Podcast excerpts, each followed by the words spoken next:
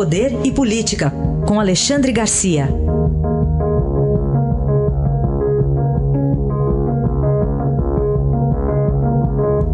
Alexandre, bom dia. Bom dia, Raíssa. Bom dia, Carolina. Bom dia.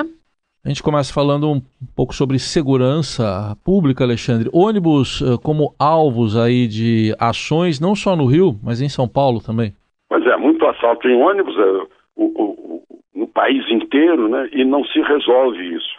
Aliás, ontem, né, no momento em que era a principal notícia do dia, um ônibus sobre a ponte Rio-Niterói, eu mediava um, um debate exatamente sobre transporte urbano, que hoje se chama mobilidade urbana. Eu lembrava que quando comecei no Jornal do Brasil cobrindo economia há quase 50 anos, os problemas eram exatamente os mesmos, só em tamanho menor. Em 50 anos não conseguimos resolver o problema do transporte público. Né? Gastamos um dinheirão, né? porque fizemos metrô, fizemos linhas especiais, BRT, né? teve mais medidas como em São Paulo, em que num dia é placa par, no outro dia é placa ímpar, né? e não conseguimos resolver. E mais, hoje os ônibus estão perdendo passageiro para a pessoa que vai a pé, vai de bicicleta, vai de moto e, sobretudo, comprou seu carro, porque afinal o vizinho também comprou um carro à prestação e quem vai de ônibus é cidadão de, de segunda classe, na cabeça de muita gente. Aí, e aí se endividam, compram um carro, entopem as cidades com o carro. Né? Tem gente, aqui em Brasília principalmente, eu vejo carro com 200, 300 metros de comprimento. Seja, é a distância que deixa do carro da frente que impede que alguém que vem atrás entre na via. Né? Ocupa lugar de três ou quatro ônibus articulados. Então, é um círculo vicioso em que a quantidade de carro uh, uh, se rivaliza, compete com o, o ônibus que é cada vez menos usado, quando seria a solução. E a gente não dá a solução, embora ontem eu estava ouvindo as pessoas oferecendo as soluções, as soluções estão aí, na cara de todo mundo. Mas cada vez mais o trânsito brasileiro se complica pela falta de um transporte coletivo, né? e dentro do transporte coletivo o perigo de assaltos como o que aconteceu ontem. Alexandre, vamos falar sobre os chilenos que estão vindo aqui ao Brasil assaltar e por causa de leis penais, é? Pois é, é uma coisa incrível. Eu fiquei boquiaberto quando vi a, a, o depoimento né, ou a confissão de uma quadrilha de seis chilenos e chilenas né, que vieram para o Brasil assaltando residências, roubando, furtando em, em shopping centers, ao assaltar residências fazendo reféns, como foi nos últimos casos, amarrando até bebê, porque bebê estava chorando, amarrando uma família inteira. Né? E aí confessam para a polícia, depois de presos, no apartamento em Copacabana onde moravam, confessam que vieram ao Brasil por causa das leis penais brasileiras que são mais suaves que as chilenas.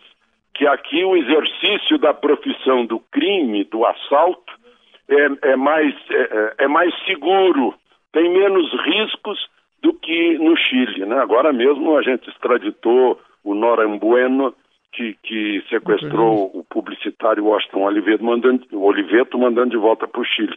Mas vejam só o que são as nossas leis. No momento que a gente discute essa lei do abuso da autoridade, que enfraquece mais ainda autoridade policial, Ministério Público, o Poder Judiciário, né? há uma, um, uma é, é, dezena de leis ou mais do que isso, de leis penais e leis de, do Código de Processo Penal, que são lenientes, que facilitam o crime, que dão essas progressões, vai cumprir em casa, vai cumprir com tornozeleira, matou a criança, sai no dia da criança, matou a mãe, sai no dia das mães, né?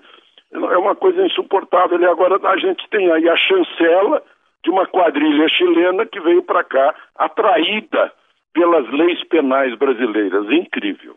Para a gente completar, queria que você falasse uh, também dois. Uh, vou, vou, ligar dois assuntos, um que você já ia comentar com o outro que está acontecendo agora. É, é. A condenação aí do ex-prefeito Fernando Haddad por Caixa 2, ele, a defesa dele já informou que vai recorrer.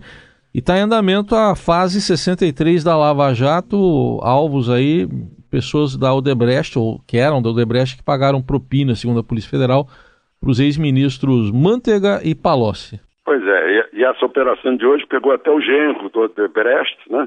É, é e Palocci como receptores do dinheiro que foi para o partido, é, saindo da Odebrecht, né? é, mais uma condenação dentro do, do, PT, uma nova agora do, do Haddad, e também mais uma condenação do ex-tesoureiro do PT, Vacari Neto. Né? Então, tudo isso revela esse gigantesco esquema de corrupção que vem ter a mesma raiz, a facilidade das nossas leis e, sobretudo, aquela história de a, a, as pessoas não são iguais perante a lei, não. O político poderoso não estava sendo tratado com, como criminoso. Né? Ele, se, ele escapava sempre. Né? Ah, e escapando sempre, estimulava os outros a fazerem a mesma coisa, para terem igualdade de condições financeiras numa campanha eleitoral. Então, esse, esse é o resultado de a gente não ter lei que dissuada o criminoso, que faça com, com a, o mal intencionado desista de suas más intenções. É, é, o problema brasileiro. Isso, infelizmente, entrou na política. Né? Aliás, por falar em entrar na política, eu fico lembrando assim de um anúncio no Maracanã. Né? PSDB informa: sai Aécio, entra Alexandre Frota. Tá bom, então. Alexandre Garcia volta amanhã ao Jornal Dourado. Até amanhã, Alexandre. Até amanhã.